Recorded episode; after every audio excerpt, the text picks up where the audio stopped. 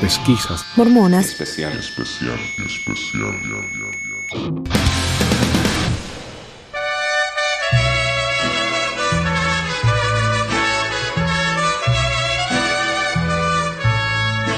Y en una estación te lloraré igual que un niño, porque te vas, porque te vas. Bueno, bienvenidos a todos a otro episodio de Pizza Mormona. Les habla Manuel desde Ogden, Utah. Y hoy tenemos un programa muy especial, es nuestro episodio número 100. Así que para festejar tenemos con nosotros un montón de gente.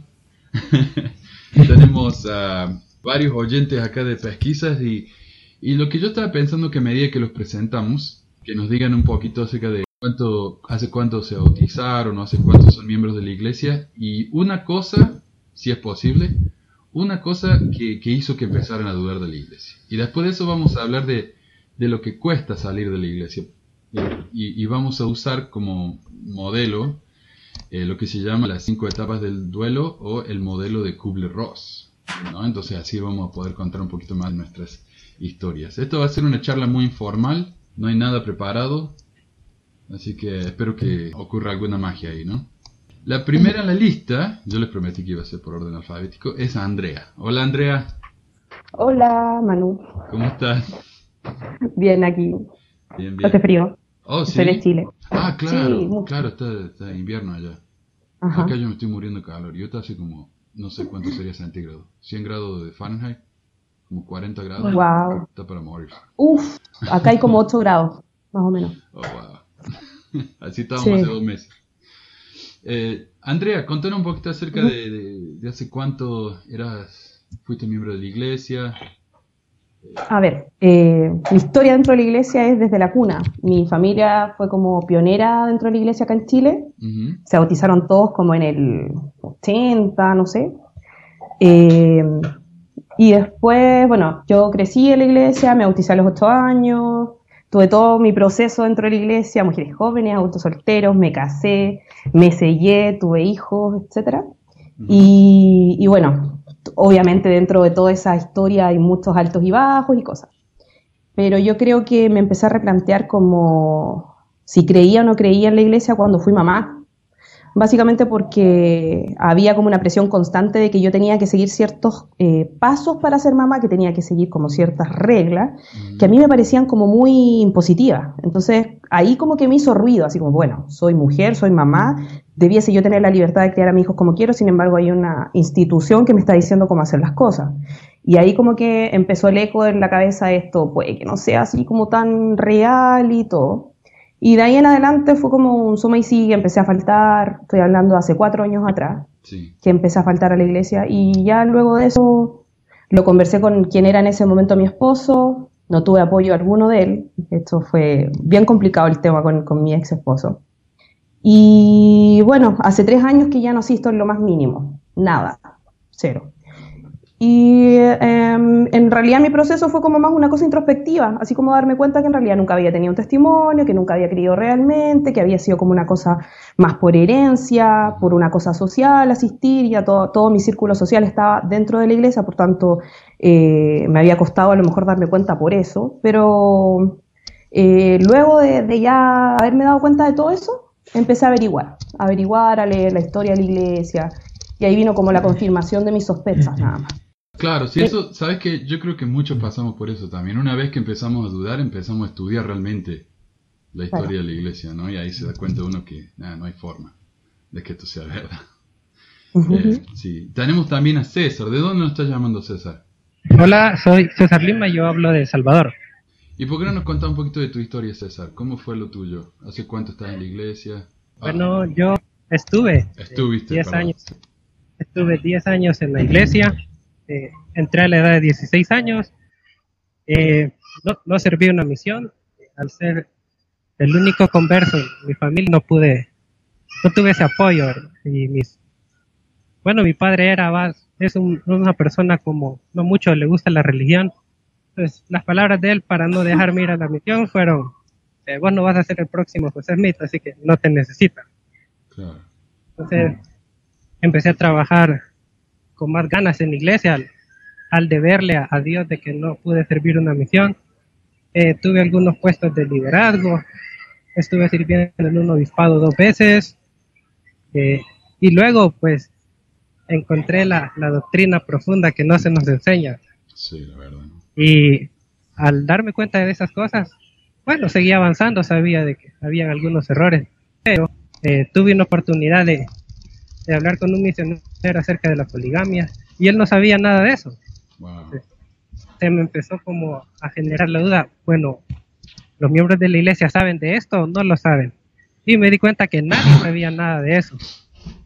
Entonces eso fue lo que me empezó a, a desmotivar, como, ¿por qué no hablamos de esto? ¿Por qué no hablamos de los errores? Eh, y luego lo que me terminó de, de matar fue la, la, parte en contra de, de, la homosexualidad, que esa posición tan agresiva de la iglesia me hizo saber de que algo huelía mal en la organización. Uh -huh. Y por eso de que dejé mis cosas y me fui. Ok, tenemos a Hernán desde Argentina. Hola, sí. ¿Cómo está Hernán? Eh, muy bien, muy bien. Eh, sí, hablo desde Ushuaia, eh, que es la ciudad más austral del, del continente. Ah. hace más frío que, que allá donde, donde está Andrea. 5 grados acá. Ah. y bueno, yo el, digamos, me bauticé en el, en el 1997, hace ya como 19 años. Sí, desde, bueno, fui a la misión, volví en esos tiempos con todo el entusiasmo, creyendo ¿no? que tenía un, eh, o sea, con lo que uno en ese, en, cuando es mormón cree que es un testimonio. Eh, y hasta que llegó un momento en mi vida que empecé a cuestionarme muchas cosas, eh, muchas que no me cerraba, pero así todo, como tenía este testimonio, seguía adelante. Eh, después se dio esta situación que me mudé de donde, donde vivía, vivía en Buenos Aires yo antes. Eh, y después llegué a Causaya con todo gente nueva, situaciones nuevas y, y demás circunstancias que, que hicieron que me que, que esas cuestiones, todas esas dudas, cuestionamientos que me hacía, incluso creyendo que en realidad en ese momento me molestaban y me enojaban, pero no, no llegaba a, dejar que me cuestionen la fe del todo, empecé a darle una oportunidad eh, a, a, ver a, y, y, enfrentarlas y, y, bueno, así empezó el, el camino a, después descubrir ¿no? que, que al final todas estas estos cuestionamientos que tenía me lo hacía con razón y que y me llevaron a, a, saber que al final estaba en error. Eh, bueno, básicamente esa es mi historia. Entonces fue mudarte y ahí es donde empezaste uh -huh. a pensar sí. bien en tus dudas.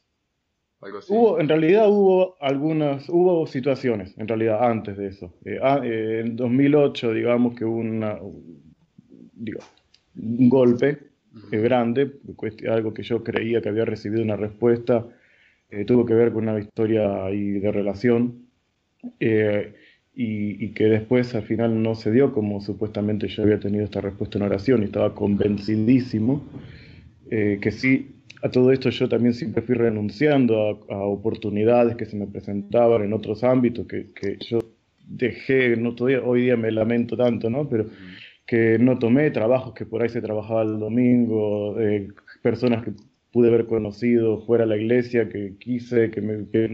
Bueno, dejé mucho, mucho, mucho. Y, y, en el, bueno, en este, más o menos en 2008, eh, yo estaba convencidísimo de una respuesta a una oración que después, al no darse y frustrarse eso, me descolocó muchísimo. A partir de ahí yo tenía más y más dudas eh, pero seguía igual porque seguía creyendo que quizás era una prueba, las pruebas que después, si uno mientras más probado es, quizás mayor, mayor la bendición, bueno, seguía adelante.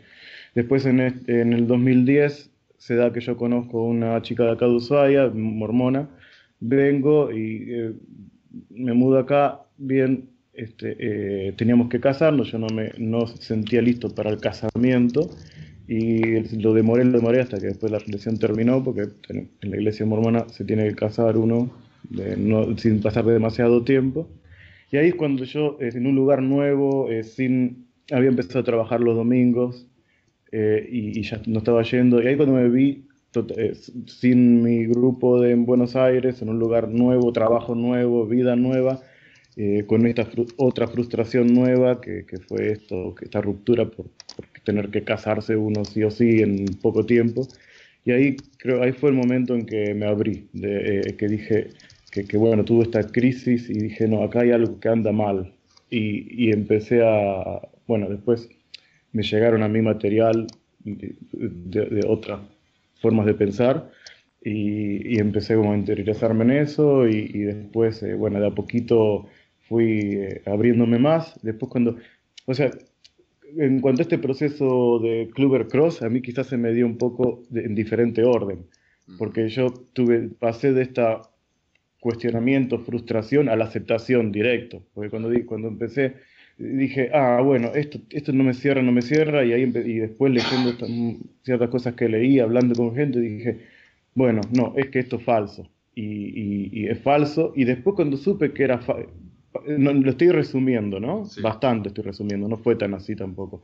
Cuando supe que era falso, ahí empecé a investigar, me dio mucha frustración todo lo que yo había resignado los 10 años en la iglesia, y ahí fue cuando empecé a, a investigar más, eh, ya que era falso, y además también quería dar respuesta a todo mi gran círculo dentro de la iglesia.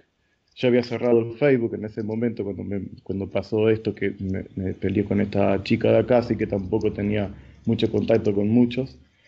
Y ahí después empecé a leer, y ahí peor, porque después encima encuentro todo esto que, que, que yo me fijaba de una parte más filosófica, digamos, no tanto de doctrina, bueno, también, pero, pero no, no cuestionaba en ese momento tanto la doctrina ni la, ni la historia. Así que esto fue, eh, rellenó más todavía el tema. Peor. Y bueno, y, y después me interesó muchísimo. Y después también por el lado de cómo contestar a mis amistades sobre temas. Entonces también por eso quise informarme. Eh, y eh, hoy, hoy día estoy con esto, de ver la manera más, eh, sa- más, me- más amistosa de hablar de esos temas. Y bueno, eso es más o menos. Leandro nos está llamando de Ecuador, ¿no? Sí, ¿qué tal? Y estuviste, vos, Leandro, estuviste en dos programas ya, ¿no? Exacto, sí, no fueron en vivo, pero sí pude dejarlo los audios de ahí que sí, uno fue el del fondo perpetuo y el otro también fue de, de lavado de Lavado de cerebro. cerebro, sí. Digo, la gente te debería conocer la voz, digo, si son oyentes. Pero, Ah, ¿y, claro. ¿y cuál es tu historia, Leandro? Contanos un poquito. Ah, sí, es verdad, casi no, no había contado mucho. Eh, bueno, alguien creo que preguntó en una de las preguntas de, de esto del fondo perpetuo, me, me dijeron que cómo así yo, yo si asistía con, desde pequeño, cómo es posible que me haya ido de la iglesia. Y, y una fue de que me- yo asistía con mis tíos, con, con mi- con mis tíos que hasta ahora son activos, pero creo más por tradición. Ya se volvieron como los católicos comunes, que más, más por tradición. Yo asistí desde los 5 años de edad y me bauticé a los 8. claro. Fui misionero también, como creo que lo mencioné antes, en Chile, que es de, de la compañera Andrea, el país ese bonito que también sirvió Manuel. Ujú, Pero lo que me llevó a alejarme de la iglesia fue en el 2012 y creo más por la santidad del templo. Ese es, ese es mi, mi resumen que podría decir a todos los que me preguntan cuál fue lo que primero es la, la santidad del templo, que mm, yo lo consideraba en verdad muy sagrado y toda la, toda la cosa. Y después de saber que se podía grabar dentro del templo, eso fue el detonante para mí, para que me abra los ojos. Eso creo que fue lo principal para abrir los ojos. Después ya comencé a, a investigar. Lo primero que descubrí que fue una ceremonia masónica. Después de un año y un poco más les, les conocí a ustedes. De ahí ya me fui empapallando más. Y, y creo que en verdad, como dijo el otro compañero, esta es la forma en que uno ha podido conocer la verdadera doctrina profunda. Yo, yo también era maestro de institutos, de eso llegué a hacer ahí en la iglesia y, y siempre me gustaba la doctrina profunda, pero siempre era confuso aún para los presidentes, todos no sabían mucho. Incluso decía, ¿cómo no pueden saber ciertas cosas que están en los manuales? O sea, aún, aún en den- dentro de la iglesia hay bastante, todavía mm, solo les dan leche, como decía una parte de la, de la, de la Biblia todavía. Todos, aún líderes máximos de la iglesia, solo saben la leche y, y como, como algunos dicen, es, es necesario solo conocer eso para ser salvos. Solamente es que sepas de la fe y nada más. Acá hay un libro que yo encontré en, en la tienda de libro usado de la iglesia. Y dice, todo lo que sé, o no, ¿cómo era? Sí, todo lo que sé lo aprendí en la primaria. Y digo, qué perfecto eso, porque la verdad, los mormones vivimos así, ¿no? Con lo que aprendemos en la primaria y eso es, eso es todo. Sí, pura leche, nada de carne. Nada de que aún cuando uno está en la misión quiere preguntar eso y es prohibido. O sea, no puedes, no puedes, no puedes. Yo, yo incluso logré, un miembro me regaló enseñanzas del profeta José Smith por Justin Fielding y mi compañero mayor me acabó de hablar. Dijo, ¿cómo puede tener eso? Eso es una doctrina que usted no tiene que ver. Si es posible, no lo vea después.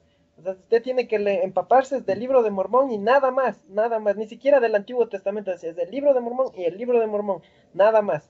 Y es verdad, es así como... Y bastantes compañeros en la misión tenían ese, ese concepto. O sea, es como Sí. que nos mantengamos en eso y no, no sepamos más allá. No tratemos de, de investigar. No, así sea doctrina, doctrina de la iglesia mismo con libros que fueron en su tiempo sumamente autorizados. No, no investiguemos eso. Y Luis nos habla de España, ¿verdad? Eh, no, yo de Buenos Aires, Oh, Buenos Aires. Uh, te sentí acento español. tu, pues. tu tierra, Ok. tu país. Bien, contanos tu historia, Luis. ¿Hace cuánto sos miembro o fuiste? Bien. Eh, bueno, yo, a ver, eh, mi, mi historia es casi la de un eh, nacido en la iglesia. Cuando yo tenía siete años, mi familia conoció la iglesia, todos se bautizaron y obviamente yo me bauticé a los ocho, un año después, en el 86. Eh, desde ahí crecí, pues, dentro de la iglesia, ¿no? Ah, en un- unas etapas este, pasaba medio inactivo, otras activo, pero, pero bien, siempre dentro de la iglesia. Y a los 19 me fui a la misión y todo bien hasta ahí. Regresé a la misión y me esforcé mucho por ser un, un miembro muy obediente, muy digno. Y a medida que eso pasaba, pues me daba cuenta que no obtenía el éxito que debía. Y pues yo siempre decía, pues es mi culpa porque no estoy siendo lo suficientemente obediente, lo suficientemente humilde, de repente siempre le buscaba un, un pretexto para este, entender por qué no me iba bien en muchos aspectos de la vida. Pero de, pronto un día se me dio por levantar el cuello y miré mirar a los costados y veía que otra gente que no estaba en la iglesia, que ni siquiera era creyente, de repente, eh, tenía éxito, vivían su vida tranquilos, felices, sin, sin culpas, sin, sin remordimientos de nada. O por lo menos eso es lo que aparentaban. Y yo decía, eh, pues algo está mal acá. Porque yo me esfuerzo, eh, incluso hubo un tiempo en que me esforcé al máximo, o sea, quise este, ser obediente al 100% y creo que lo fui. Eh, pero ni aún por- con eso, en las etapas, en, la- en aspectos de mi vida, pues en el estudio, en el trabajo, en otras cosas, ¿no? Eh, no me iba como yo esperaba. Entonces, este, es como que mientras más me esforzaba, más mal, más mal me salía todo. Mm. Entonces, este, pues eso fue lo primero que me, que me hizo dudar. Luego llegó un momento en que ya, este, pues sencillamente dejé de creer. Y dejé de creer de lleno, ya me, me volví completamente escéptico, ateo. Y este, pero no, no tenía la información que tengo ahora, que gracias a, a gente como Manuel, como Aarón, este, eh, ponen a disposición de los latinos, porque sé que mucha información ha habido siempre, por, por- pero solamente en inglés, y felizmente ahora este, ya la tenemos pues en español. Pero eh, cuando recién me, me volví ateo, pues no me interesó mucho investigar sobre la iglesia. Eso fue hace eh, 15 años, más o menos en el 2000, sí, en el año 2000 a mediados, eh, fue que de plano decidí, como después de medio año de preguntarme por qué me iba tan mal y, y si era lo suficientemente obediente, eh, me acuerdo de una escritura en Doctrina de Convenios de- que decía, este, si vosotros hacéis lo que yo os digo, eh, estoy obligado con ustedes a bendecirlos, pues, ¿no? Y eso no pasaba. Entonces, este, bueno, más o menos como en, a ver, a mediados de- del 2000, de plano dejé de creer y me volví ateo. Pero no me interesé mucho por la información, como repito. Y desde hace unos, como unos cinco años, empecé a, en la computadora, en el internet, empecé a investigar de a pocos, ¿no? Este, no sabía dónde buscar información sobre la iglesia. Sospechaba que había mucha información, pero no sabía dónde buscar. Y la, la información que encontraba era en inglés. Y ciertamente leo un poco de inglés, porque en la misión eh, aprendí, tuve ocho compañeros este, norteamericanos y más o menos este, pude aprender un poco inglés. Leía un poco, pero era como un poco cansado. Ujú. Entonces, este, no, no, no pude tener acceso completo a la información. Y de hace como dos años para acá, eh, había días en que me interesaba, me, me picaba la, el bicho, digamos, Ujú. por aprender un poco más. Y este, empecé a descubrir, pues. Y empecé a descubrir tantas cosas que dije, uy, carambas, qué triste, ¿no? Qué engañado estuve. Y no solamente yo, mi familia todavía, todos son miembros. No, no todos, casi, casi todos. Pero este, están bien, bien dentro de la iglesia. Y este, me da tristeza, pues, porque no, no- ni se imaginan lo engañados que están. Ah. Y bueno, básicamente esa es mi historia. Ok, muchas gracias. Una pregunta.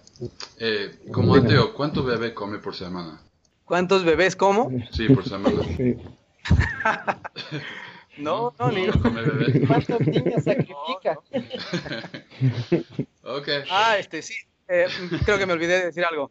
Y ya como, como ateo, como escéptico, eh, he logrado hablar. Bueno, lo que pasa es que mi caso ha sido un poco diferente, creo, de la mayoría, porque yo cuando eh, dejé de creer, dejé la iglesia, me fui de mi casa. Yo, yo soy de Perú, de Lima. Ajá. y me fui de mi casa, a este, a, em, emprendí un, un viaje largo, que sabía que iba a ser largo, calculo por unos seis años iba a ser por lo menos. Me fui primero al sur de Perú con miras de venirme para aquí a Argentina, pero por cosas no lo pude hacer. Regresé a Lima y me fui a Ecuador.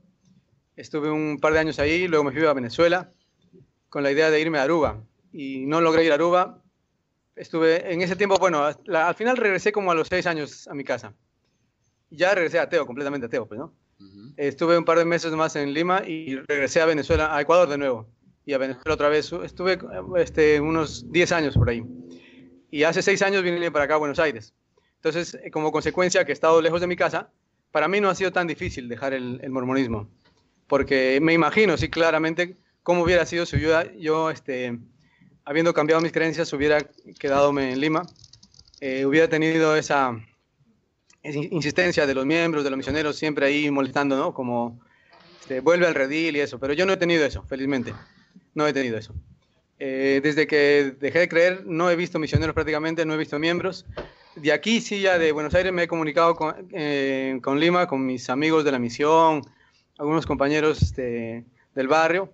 Y ya les he dicho, pues, ¿no? Sí, yo soy completamente ateo. Y se asustan, pues, o sea, se, se sorprenden. Seguramente piensan que me como algunos bebés. Pero, eh, los entiendo perfectamente porque yo estuve en esa burbuja hace tiempo y pues no puedo menos que entenderlo. Pues. Bueno, gracias Luis. Y Valia, desde España. Valia Hola. en mil programas acá. No la- exageres. Después de Joel, es la, la- Joel es la, invitada más frecuente, creo.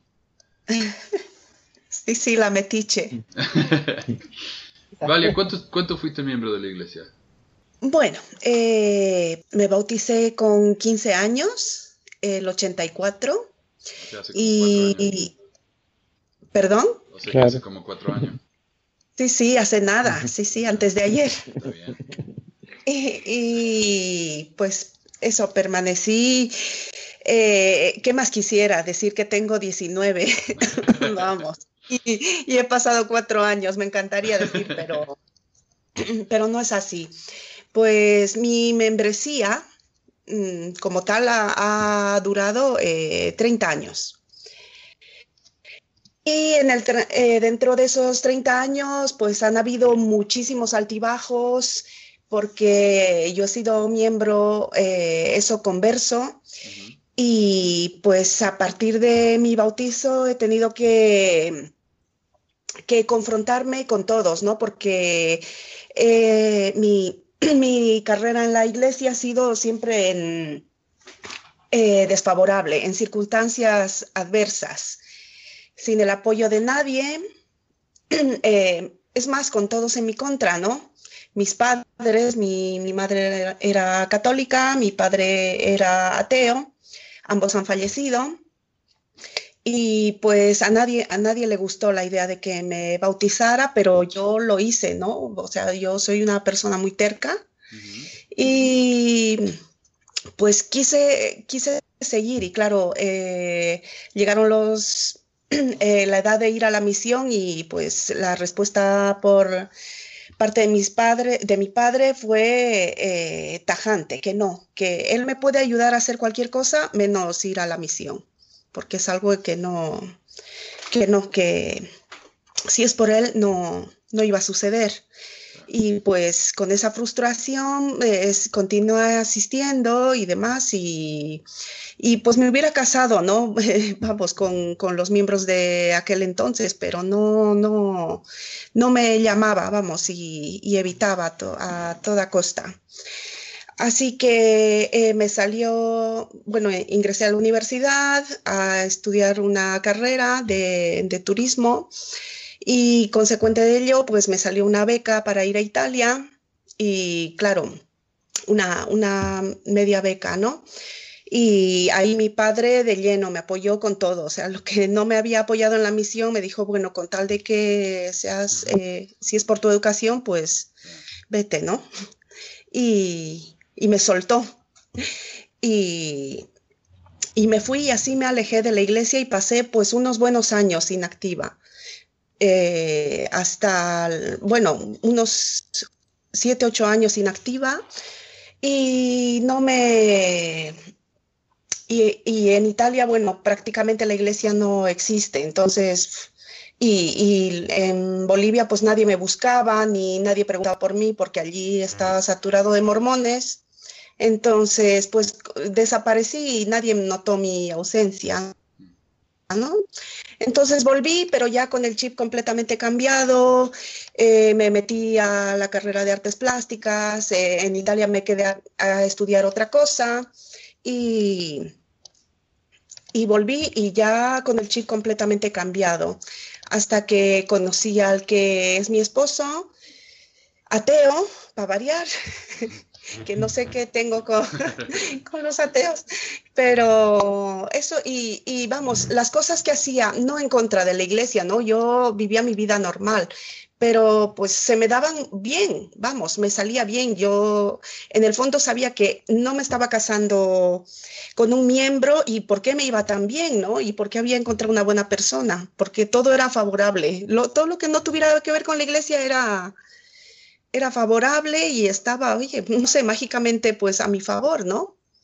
Y me casé, pero en la cabeza, en el fondo así eh, eh, de mi inconsciente o subconsciente, como lo quieras llamar, pues claro, creía, era creyente aún, y, pensaba en la muerte, ¿no? Y, después de la muerte, ¿qué, ¿qué, iba a pasar conmigo, con mi familia? Entonces, claro, ahí eh, florecieron mis antiguas creencias, ¿no?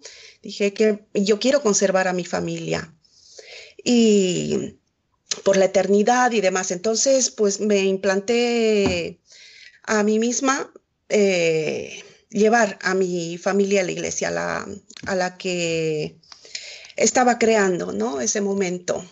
Y estoy casada con un español, nos vinimos a España ya hace 17 años y pues fue a aterrizar, eh, mudarnos y demás, y yo empecé a buscar la iglesia hasta que la encontré, claro, y era un reducto de pequeños galos porque la iglesia también aquí en, en, Europa en general es muy, muy pequeña, ¿no? Y encontré a, a los miembros, eh, la acogida fue muy calurosa y demás, y después volví, volví, involucioné, volví a, a las antiguas creencias y volvió todo, todo, todo, todo. O sea, me empecé a sentir muy culpable por mi etapa inactiva, en la cual la pasé muy bien, por cierto. Pero claro, la culpabilidad, ¿no? Que, que estaba ahí arraigada en un, en un rinconcito de mi inconsciente, pues claro, empecé a volverme muy, muy fanática, así muy, pues, no sé, me convertí en la clásica vieja de la sociedad de socorro, que pues chismosa, gordita, vamos. sí, sí, una típica mormona, así al uso, ¿no? Avergonzadísima de por qué había sido tan libre en mi etapa inactiva.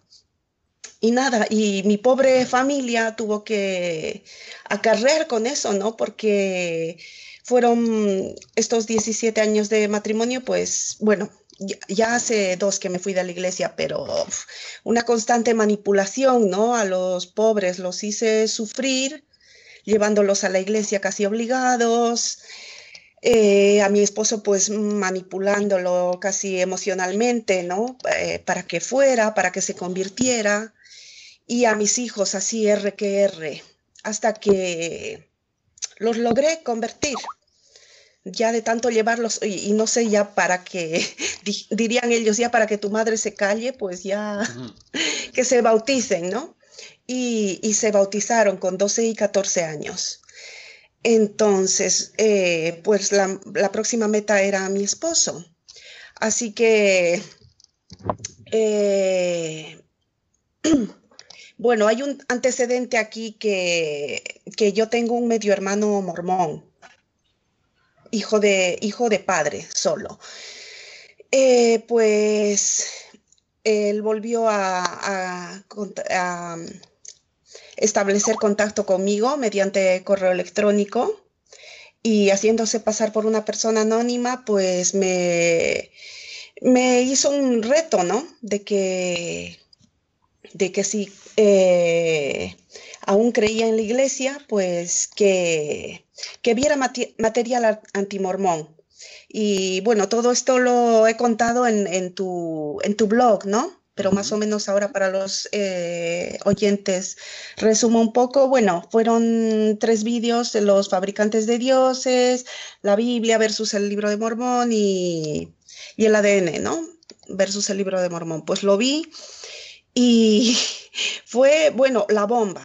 O sea, estallé y, y es al, como decir, al- a las etapas de duelo, pues yo eh, las sufrí en, en 48 horas. Fueron la ira, la, la depresión, la negación, todo lo experimenté en, en 48 horas.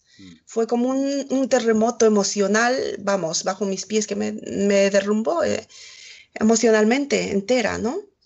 Y pues lo comuniqué a mi familia porque era una verdad tan, tan patente, unas pruebas así refutables y lo que dicen todos, ¿no? Lo que dijeron todos los compañeros antes que pues cuando uno empieza a ver las evidencias son demoledoras, ¿no?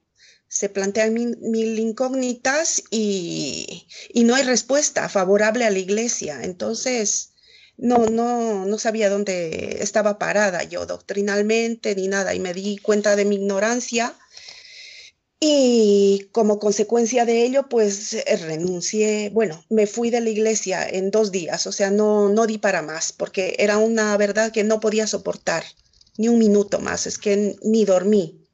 Fui a, a montar con la intención de montar un escándalo y a pedir iglesia, a pedir explicaciones a mi capilla, vamos, pero con toda, estaba furibunda. Y no encontré al, al presidente y bueno, me desahogué con una hermana, pero llevé todos mis libros y fue todo a la tremenda. Me lo tomé muy mal, muy mal. Y, y me fui, comuniqué eso a mis hijos, le- les dolió muchísimo, mi esposo me apoyó y resultado de esa búsqueda ya para aplacar toda, todo lo que había estado desinformada, entonces pues busqué ¿no? La- las respuestas y ahí te encontré.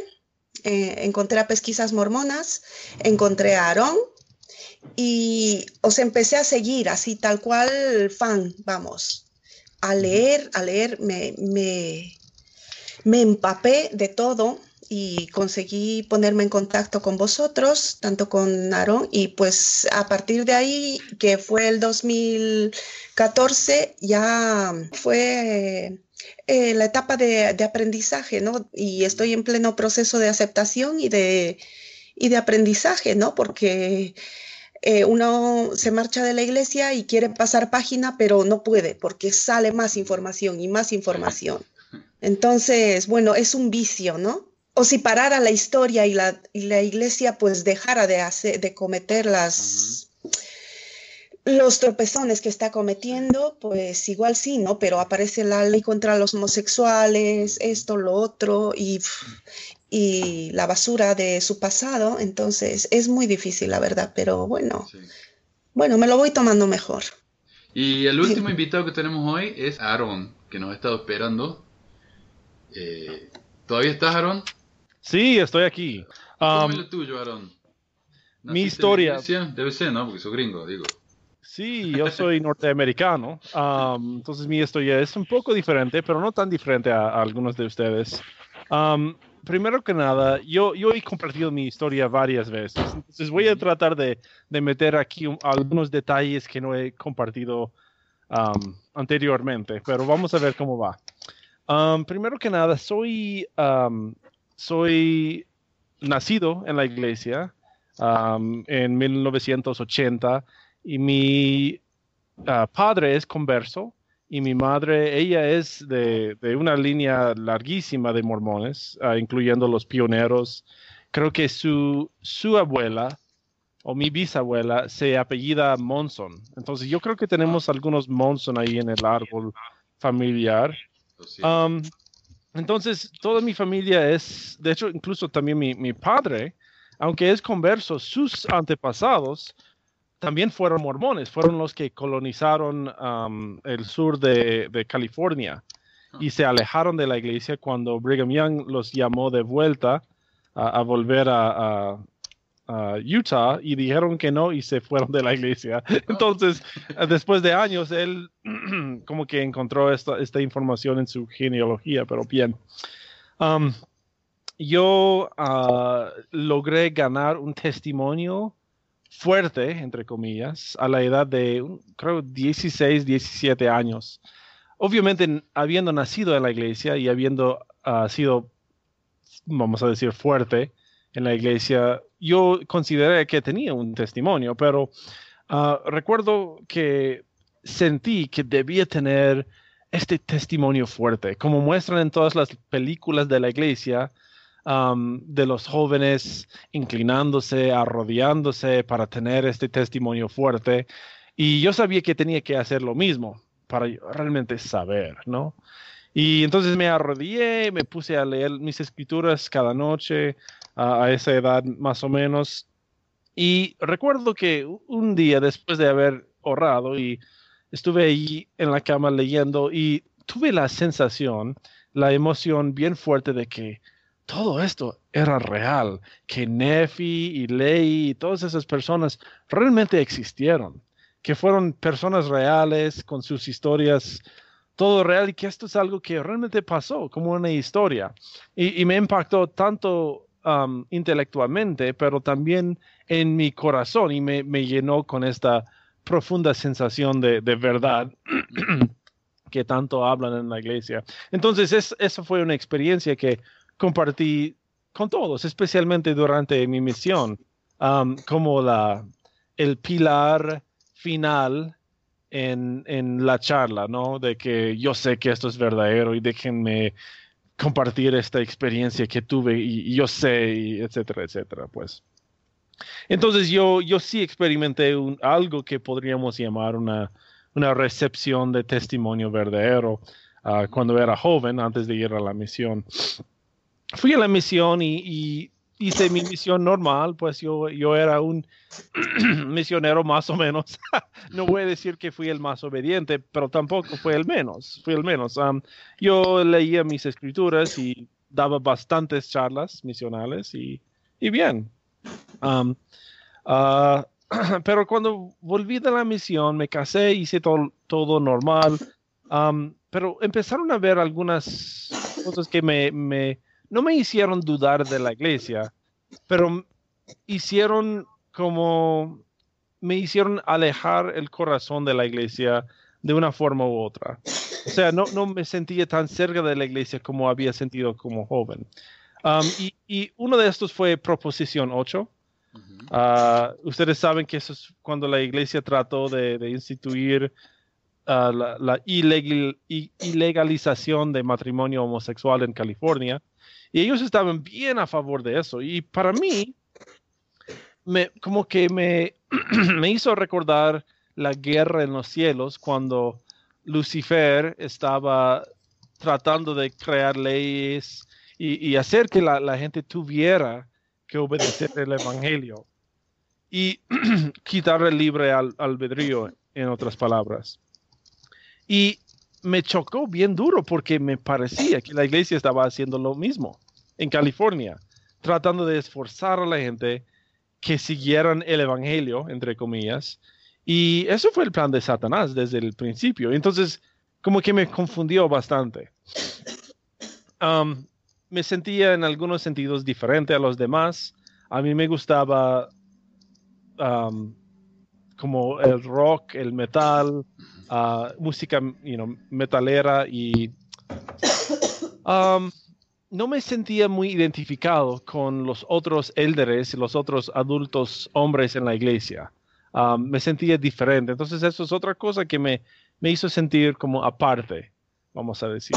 Um, algo que, que realmente, y, y, todas estas cosas iban amontando en mi subconsciente o en mi, mi estante, como dice, decimos a veces. Um, otra cosa que, que, nos ocurrió es, uh, mi esposa y yo estábamos sentados juntos en la iglesia un día, el obispo había llamado una, una um, junta especial para los adultos. Y en, ese, en esa junta estaban, estábamos todos los adultos, creo que era el quinto domingo, algo así, donde, donde nos reunimos todos juntos. Y él empezó a hablar de la obra misional. Y estuvo muy animado y dijo, yo quiero invitarles a todos a que pasen cuatro horas semanales dedicados a la obra misional, saliendo con los misioneros, uh, haciendo intercambios con ellos, uh, hablando con sus amigos sobre la iglesia y, nos invitó a gastar cuatro horas cada semana en la obra misional, en adición a todos los llamamientos y toda, todas las otras cosas que hacemos para la iglesia. Y mi esposa y yo estamos ahí como en la última fila de la, de la capilla o del, del, del salón ahí en ese momento y nos miramos y dijimos, no vamos a hacer eso qué pérdida de tiempo, tenemos otras cosas que hacer. Entonces ahí, mientras él está pidiendo el sostenimiento de, con la mano derecha para que todos se pongan de acuerdo, mi esposa y yo nos, nos fingimos estar bien metidos en una conversación de susurros. Y así pudimos ev evitar uh, levantar la mano y evitar comprometernos a otras cuatro horas de, de, trabajo para la iglesia semanal. Entonces ya como, como, que nos estábamos enojando o enfadando de tantas cosas revelando. que nos... Exactamente. Ah. Otra cosa que me ocurrió es que estos sentimientos que, que sentimos, lo, el profundo um, escalofrío, lo que pasa, en, lo que sientes en el corazón, todas estas cosas que, que para nosotros son um, pruebas del Espíritu Santo de la veracidad de las cosas, yo descubrí que yo mismo podía generar estos sentimientos si me enfocaba, si pensaba en algo que era importante para mí. Me di cuenta que en las películas como en, como, no sé cómo se llama en español, pero el Finding Nemo de Pixar. Uh, Nemo. ¿Cómo se llama? Nemo. Buscando Nemo. Exactamente. Yo, yo me di cuenta que estos sentimientos se podían producir sintéticamente y hasta yo mismo podía producirlos uh, solo, sin estar con las cosas de la iglesia, sin estar leyendo el libro de Mormón. Entonces como que empecé a, a descubrir que hubo, que hay una receta prácticamente para producir estas cosas y como que eso socavó un poco mi testimonio porque pues si, si, podemos eh, sentir eso con el Finding buscando a Nemo, eh, ¿quién, quién puede decir que, que la iglesia tampoco sea una fantasía o una ficción? Entonces, como que eso me socavó un, un poquito, pero, que, pero no me iba sumiendo todas estas cosas hasta luego. Entonces, el, el asunto final era que uh, estuvo, estuvimos en la primaria y nos sugirieron jugar entre familia en, en noche de hogar, de hogar una, un juego llamado Monopolio de Diezmo.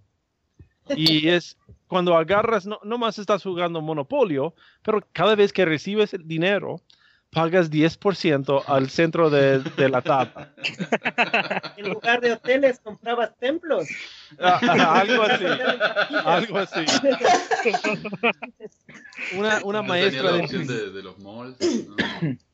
una, una de las maestras de primaria dio esa opción de que, ay, qué lin- linda actividad, puedes jugar esto con tu familia. Y decidimos hacerlo en una noche de hogar. Y eh, sugiero que lo hagan ustedes, porque yo descubrí algo bien interesante. Estoy pagando a mi hijo, pagando a mi esposa, ellos me están pagando a mí. Y descubrí, carajo, es- estoy perdiendo dinero por todos lados.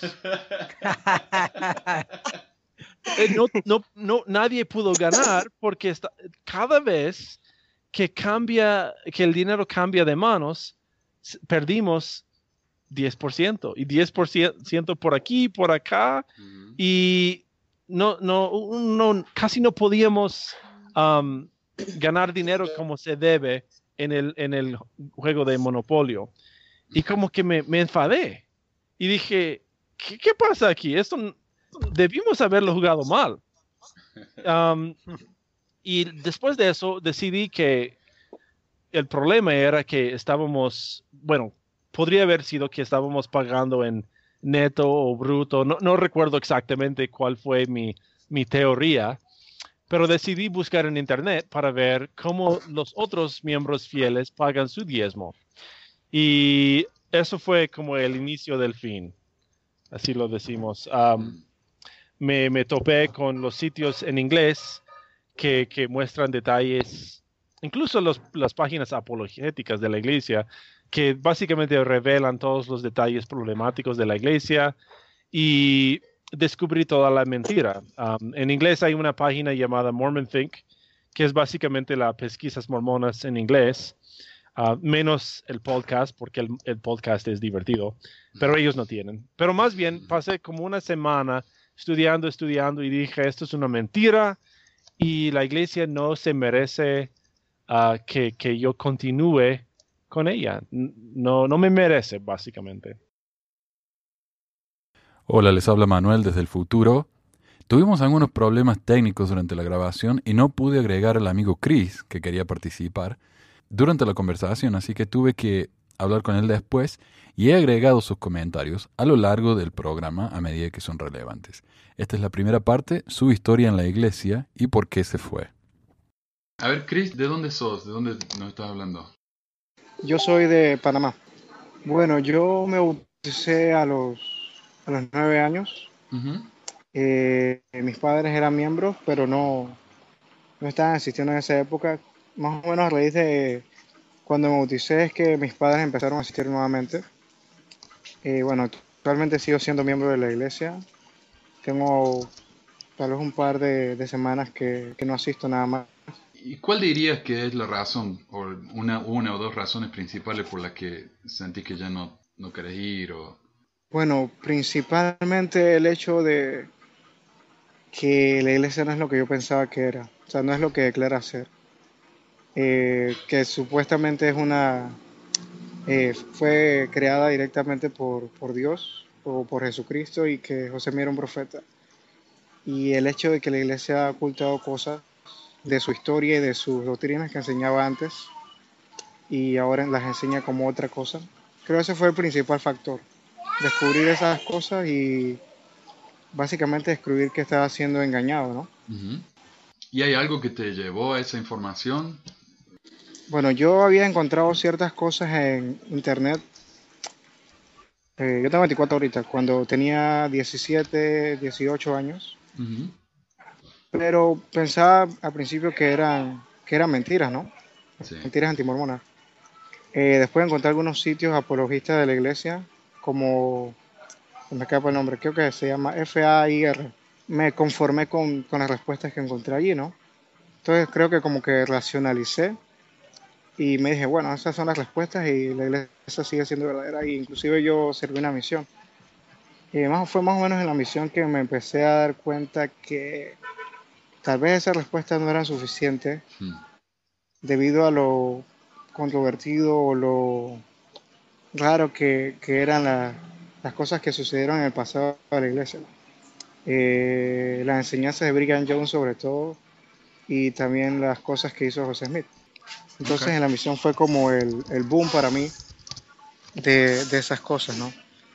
Y a pesar de eso me mantuve en la misión porque eh, una parte de mí quería que la iglesia fuera verdadera.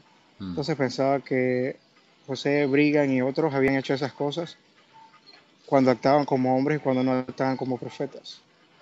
Y al regresar a casa fue que sí pude investigar un poco más y darme cuenta de, la realidad histórica de la iglesia, ¿no?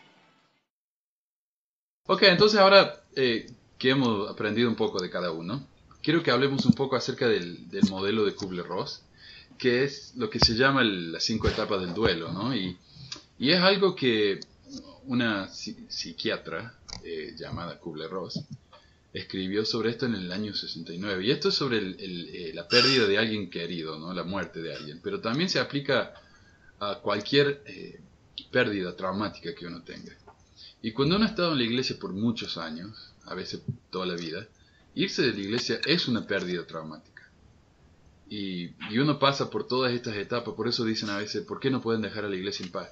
Y es porque uno no ha superado las etapas de, de Kubler-Ross.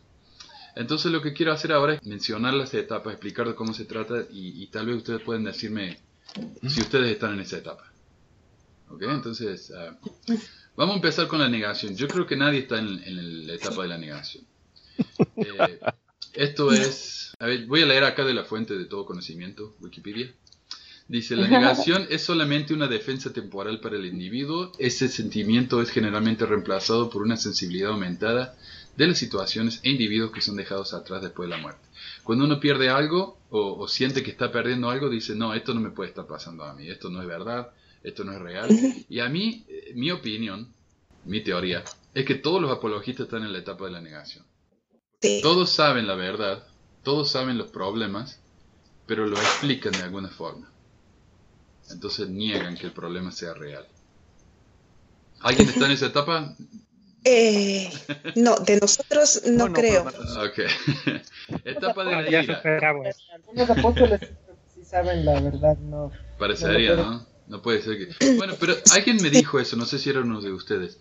Tal vez Hernán, Sí. no sé, alguien me mandó un mensaje sí. y dijo... Ayer, "Piensa ayer que- hablamos de eso. que los, mm, los líderes de arriba saben. Y yo digo, si saben, tienen que estar con una presión tremenda, tan grande, de que si ellos aceptan y admiten públicamente de que saben todo esto y que es falso, van a perder todo. Pierden la familia, pierden el, el- el sueldo que le dan, pierden la casa, pierden, pierden la- el, el club de, ¿cómo se dice? Los groupies, el club de fan, pierden todo. Y yo creo que esa presión sola es suficiente. Y son gente tan grande también, ¿no? Eh, no se puede empezar de nuevo a los 90 años. Eh, eh, mi teoría es esa. No sé si alguien piensa algo diferente, pero... Sí, no, yo también eh, puedo asociar el, el proceso de la negación con los apologistas, como dijiste, y asociar ese proceso a la disonancia cognitiva, ¿no? Porque están eh, los apologistas luchando con esas dos ideas contradictorias en su cabeza. Entonces, pues eh, por un lado niegan y justifican todo, ¿no? Y me parece que ellos sí eh, también están en esa etapa. Chris. Es interesante lo que decís de que querías creer a pesar de todo, porque justo estábamos discutiendo acerca de los cinco mo- eh, pasos del modelo de- del duelo. El primer paso es la negación. Sí, creo que al principio era bastante de eso que mencionas de la negación, por el hecho de que, bueno, desde niño se me habían enseñado ciertas cosas y de verdad las creía, ¿no? Eh, y había vivido y luchado por ellas y tal vez hubiese dado hasta la vida por, por las cosas que creía, ¿no? Porque de verdad las creía fielmente. Y no quería pensar que la iglesia era falsa. O sea, no quería creer que todas esas cosas que se me habían enseñado de la familia eterna, de, de que éramos especiales, etcétera, era mentira. Lo podría comparar con las personas que tienen una pareja que saben que es mala persona, pero siguen con ella a pesar que tal vez la maltrata o, o no les hace bien, pero en el fondo creen que, que los quieren, que los aman y que algún día van a cambiar o esas cosas se van a solucionar. La etapa 2 es la ira, el enojo. Eh, ¿Por qué me pasa a mí esto? ¿No es justo? ¿Cómo me puede estar pasando esto? Una vez eh, en la segunda etapa el individuo reconoce que la negación no puede continuar y debido a la ira este- esta persona es difícil de ser cuidada debido a sus sentimientos de ira y envidia. Eh, y ahí es cuando uno se va de la iglesia y empieza a hablar mal de la iglesia con todo el mundo que se encuentra, ¿no? El único que uno quiere hablar y, y la gente ya se aburre de uno. Eh, ¿Alguien está en esa etapa? ¿O pasó por eso? Pues No. eh, yo creo que sí, constantemente. Sí. Creo, creo que es, perdón, creo que es como una mezcla. Estamos en, por ejemplo, en mi caso, eh, yo creo que estoy entre la aceptación y conservo el enojo. Porque, bueno, como había, sabemos, y como yo también dije antes, eh, renunciamos a muchas cosas, ¿no? Y, y, y- y saber que fuimos manipulados y que todo lo que renunciamos no es para menos. eh, da, da un poco de enojo, es algo que no se puede recuperar. Entonces uno, yo creo que aceptamos finalmente, pero bueno, eh, va a quedar un poco de enojo, por lo menos. No un enojo quizá como, eh, como antes hablaba Valia de que fue a la iglesia y, que, y prote- y que, que te quería demandar más o menos. Qui- quizás, eh, quizás no así como tan ferviente, ¿no? Que está todo el tiempo y demás, pero sí, no, no, no, es, es, ¿no? es, es un enojo que, que, uno se sintió engañado y bueno, no se olvida, digamos, y, y más si tuvo, con- si después nos dejó consecuencias. También estaba leyendo aquí que dice que uno pu- puede ir y volver o pasar las cinco etapas de duelo, bueno, no estrictamente en ese, en ese orden, ¿no? Que uno puede estar en la etapa 4 y volver a la etapa 2 y así sucesivamente. pasa Entonces, eso. A mí me pasa eso cada vez que pasan alguna ley estúpida o alguna política ridícula. eh, vuelvo a la ira y me enojo. ¿ah? ¿Cómo puede ser que una y otra vez hagan cosas y ahora que están en los medios, ¿no? Todos los meses hacen una o dos cosas que los ponen en la tapa del, del New York Times o algo así. Es como que uno ya quiere superarlo y lo vuelven a, a agarrar. tal cual. Exacto. Sí, como sí. cuando dicen, ¿por qué estás, eh, te- por qué te fuiste? ¿Estás ofendido? Y digo, Ajá. Mm. Estoy ofendido de que me mintieron, de que me agarraron la plata y no, no me mintieron lo que estaban haciendo con mi diezmo. Exacto. La tercera etapa involucra la esperanza de que el individuo puede de alguna manera posponer o retrasar la muerte. Usualmente la negación por una vida extendida. es- Ok, yo creo que esto es cuando uno dice, eh, yo no creo en la iglesia, pero es algo bueno para mí, para mi familia, entonces voy a seguir yendo. ¿Alguien lo interpreta Sí. diferente? No sé, no estoy seguro. Este es siempre el que fue más, el paso que más me costó entender. Sí, sí, yo lo veo como en, en esa parte donde te das cuenta de todo, pero dices, no, tal vez porque Dios lo quiso así. Y tratas de justificar las, las cosas que van mal.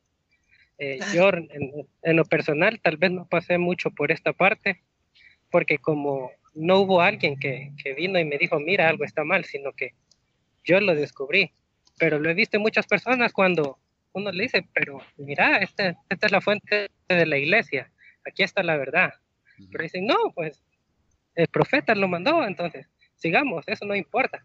Entonces, ellos simplemente niegan, niegan, niegan y no aceptan que, que algo está mal. Entonces es como, como aferrarse al, al recuerdo de algo bueno que vivimos.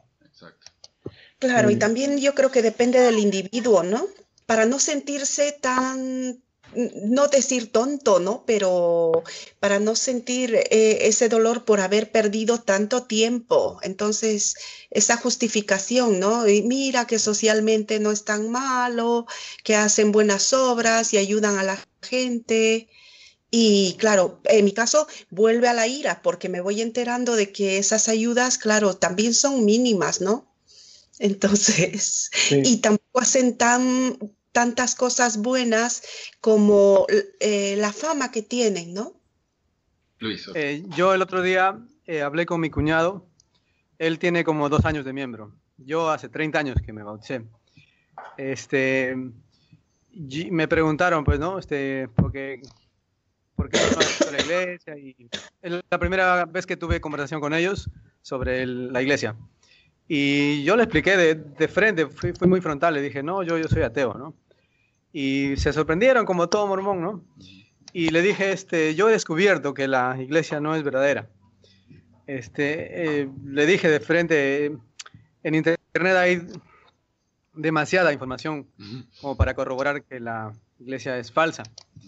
Este, él me dijo, eh, como no supo cómo defender su posición, me dijo, bueno, en realidad yo no me importa mucho si es verdadera o no. Lo que sí me importa es que para mí este, el estar dentro de la iglesia me hace ser una buena persona. Yo creo que si no estuviera en la iglesia, sería una muy mala persona, me dijo. Me dejó sorprendido, eh, pero también me dio mucha tristeza porque este, me parece que es una deshonestidad intelectual. Así es. Porque este, para mí, por lo menos, yo no, no, no creo que sea correcto estar en una iglesia que se precia de ser la única verdadera sobre la faz de toda la tierra, cuando pues de lejos sé que no, no es así. Entonces, pero él este, creo que en- entra en este paso, ¿no? O sea, no importa si, si es verdadera o no, pero, pero pues este, me hace ser buena persona, entonces es una especie de negocio, ¿no? O sea, o sea está negociando con, con su- entre sus creencias y su, y su actitud, no sé, ¿no? Y eso, Eso es lo el que miedo veo. que inculca la iglesia en las conferencias generales, cuando hablan de la- lo que le pasa a la gente que se va. Todo lo que sufren, todo lo que les pasa, cómo son miserables, todo les sale mal. Eh, no, entonces uno tiene ese miedo. Yo también, yo pensé que si me iba de la iglesia iba a ser un alcohólico, iba a violar gente, no sé. Y- Sí, una vez lo escuché en un video a Aarón, que él dijo este, que su obispo, este, cuando ya él le dijo que, que ya no creía, este, el obispo le dijo, Aarón, si tú te vas de la iglesia, nunca vas a ser feliz. Así es. Ahí iba a decir lo mismo, me, me, me amenazó con todo eso diciendo que iba a ser un drogadicto, así de frente, me, me- me lo dijo ah, tratando de asustarme, de que es la iglesia que nos, nos mantiene fuera de la iniquidad. Y, y yo, yo sabía que eso no era cierto. Mi, mi, tengo una abuela que es bautista y ella tiene una vida normal. Entonces, yo, yo sabía que no, no, incluso digamos que no es la religión en general, porque sabemos que los ateos también vive- viven una vida moral. Y eh, cualquier persona que, que dice que no es así, necesita ponerse a estudiar.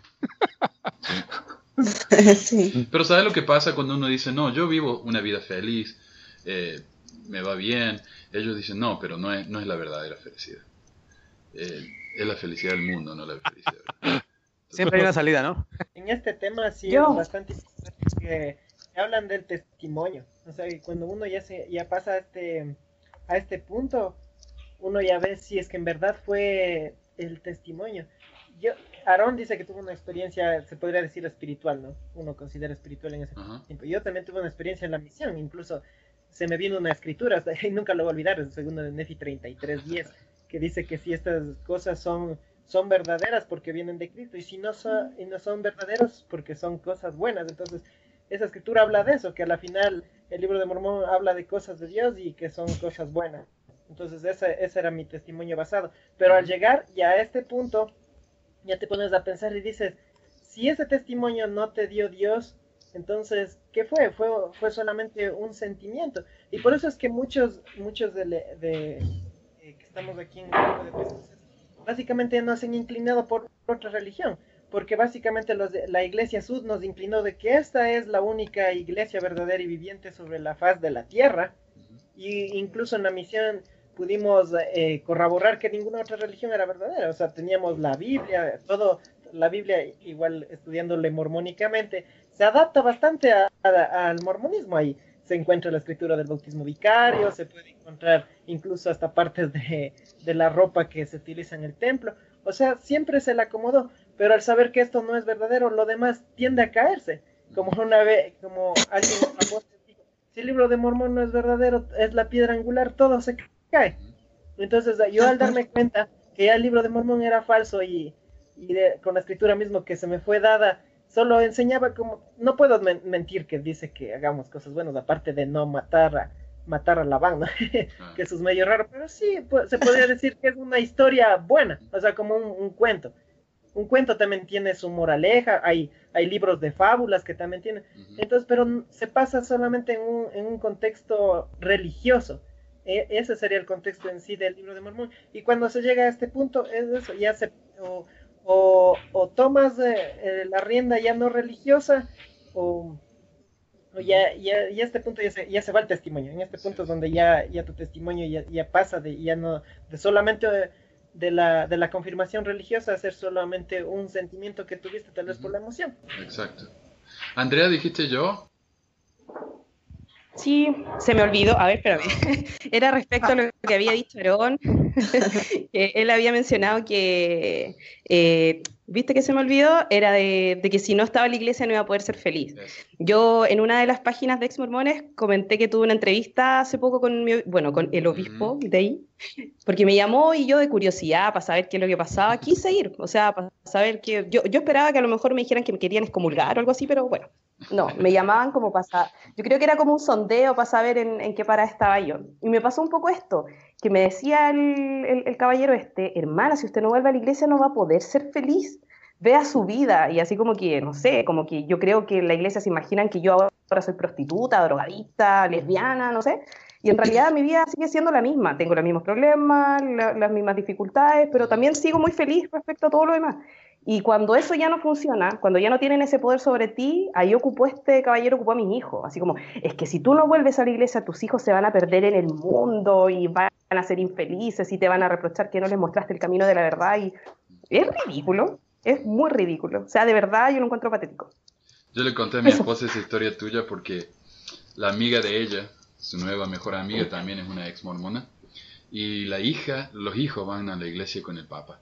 Y una de las hijas Uf. tiene como nueve años. Y dice que vino un día la hija y le dijo, mi maestra de primaria me dijo que orara eh, por, por vos para que vuelvas a la iglesia. Y, o a mí me ha pasado también. que le están diciendo que la madre no es lo suficientemente buena y, hay- y ella Ujú. necesita cambiar.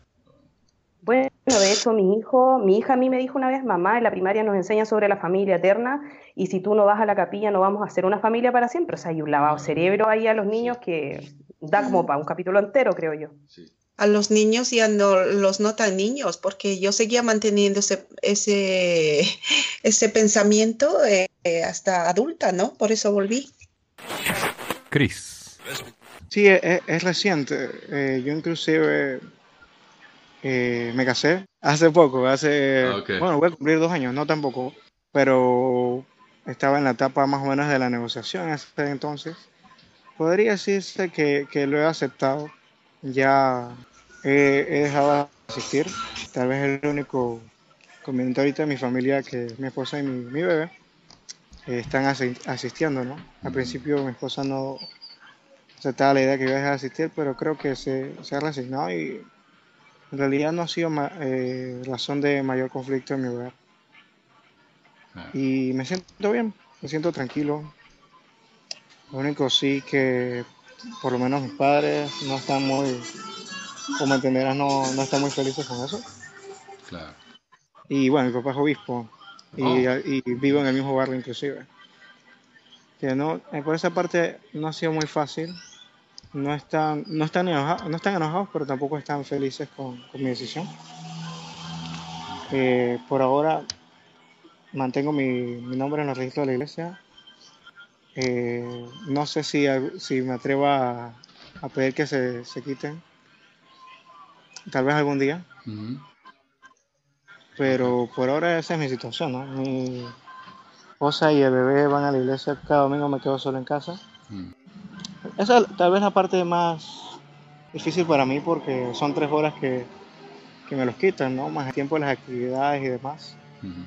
que uno está en el trabajo o en la universidad y, y solo lo ve, los ve el sábado y el domingo y a veces roban ese tiempo, ¿no? Pero aparte de eso creo que, que estoy bien.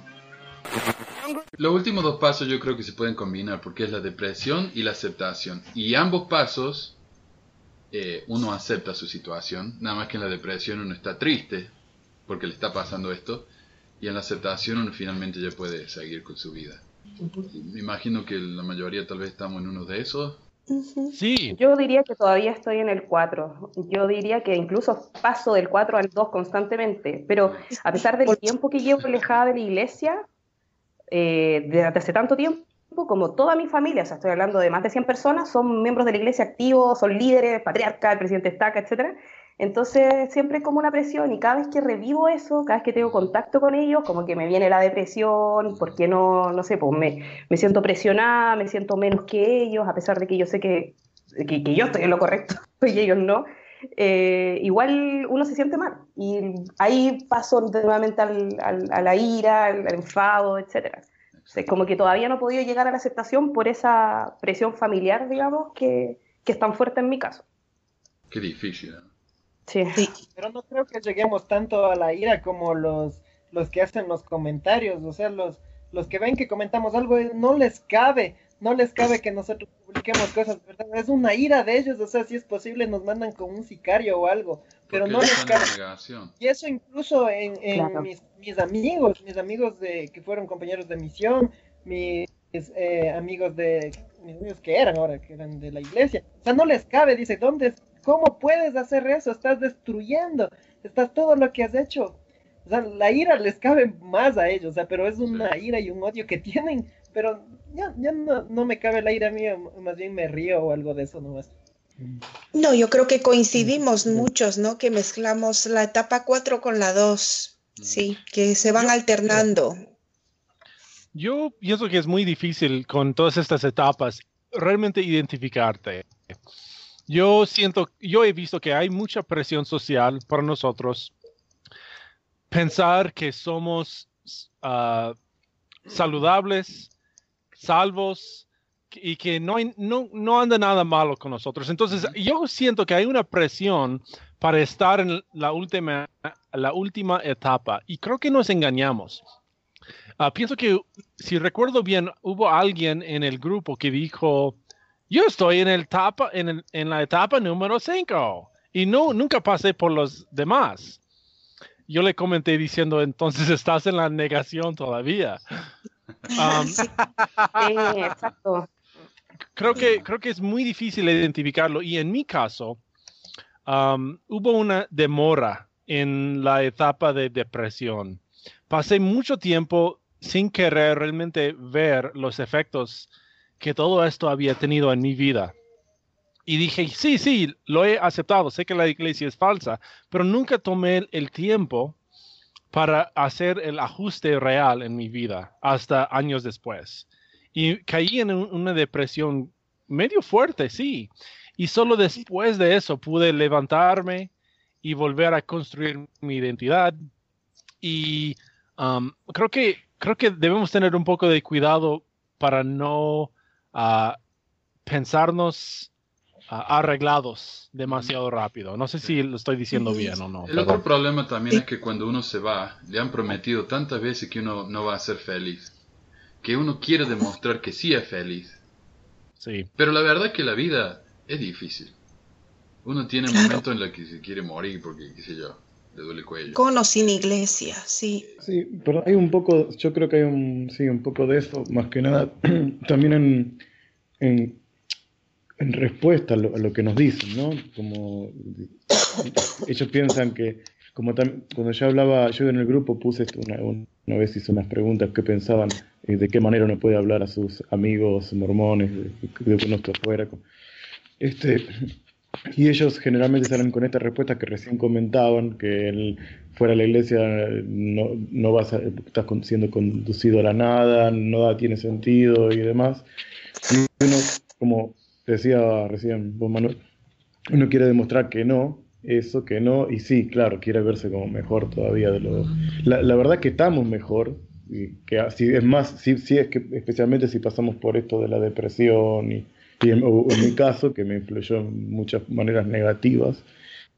Em, pero sí, es, es un poquito, me parece que sí, hay un poco de, de engaño también uno mismo en eso, tratando de verse. eh, Tal vez en parte como la que dice Aaron. Sí, quizás.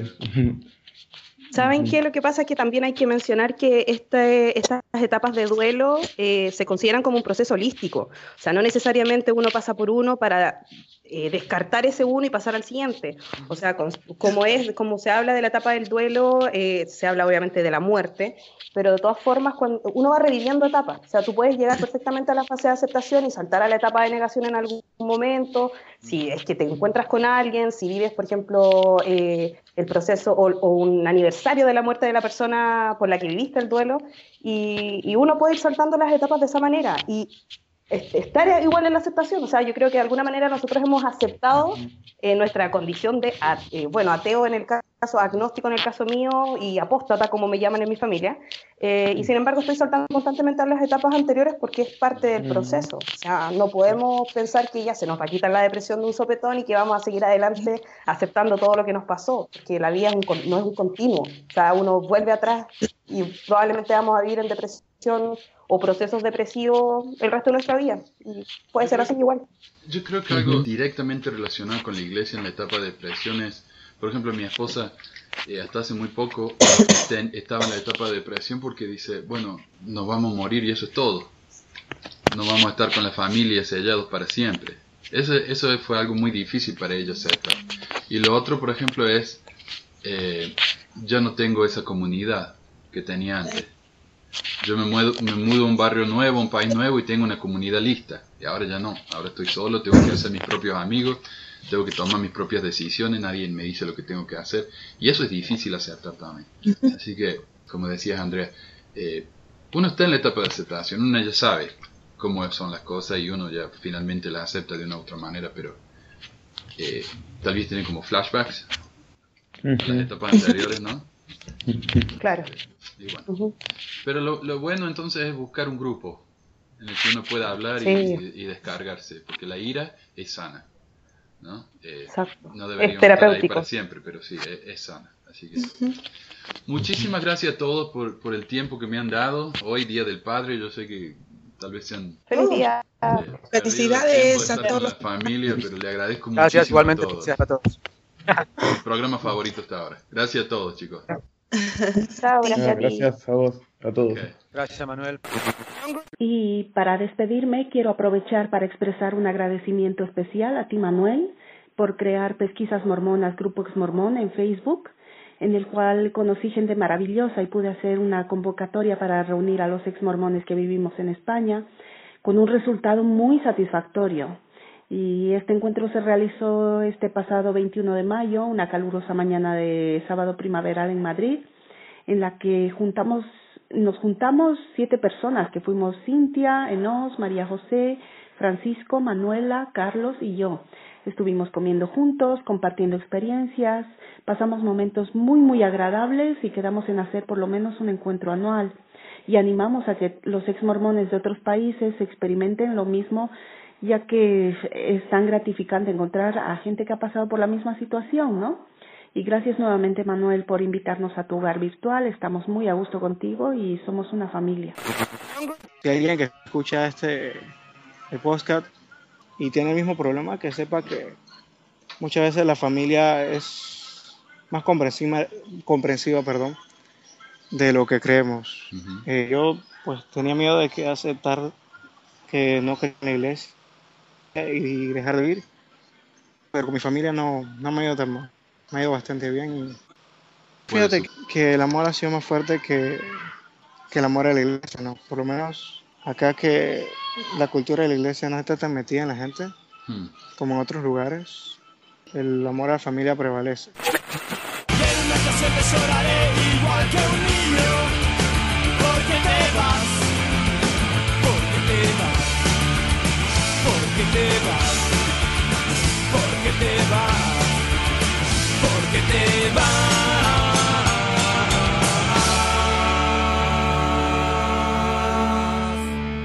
Pesquisas. Mormonas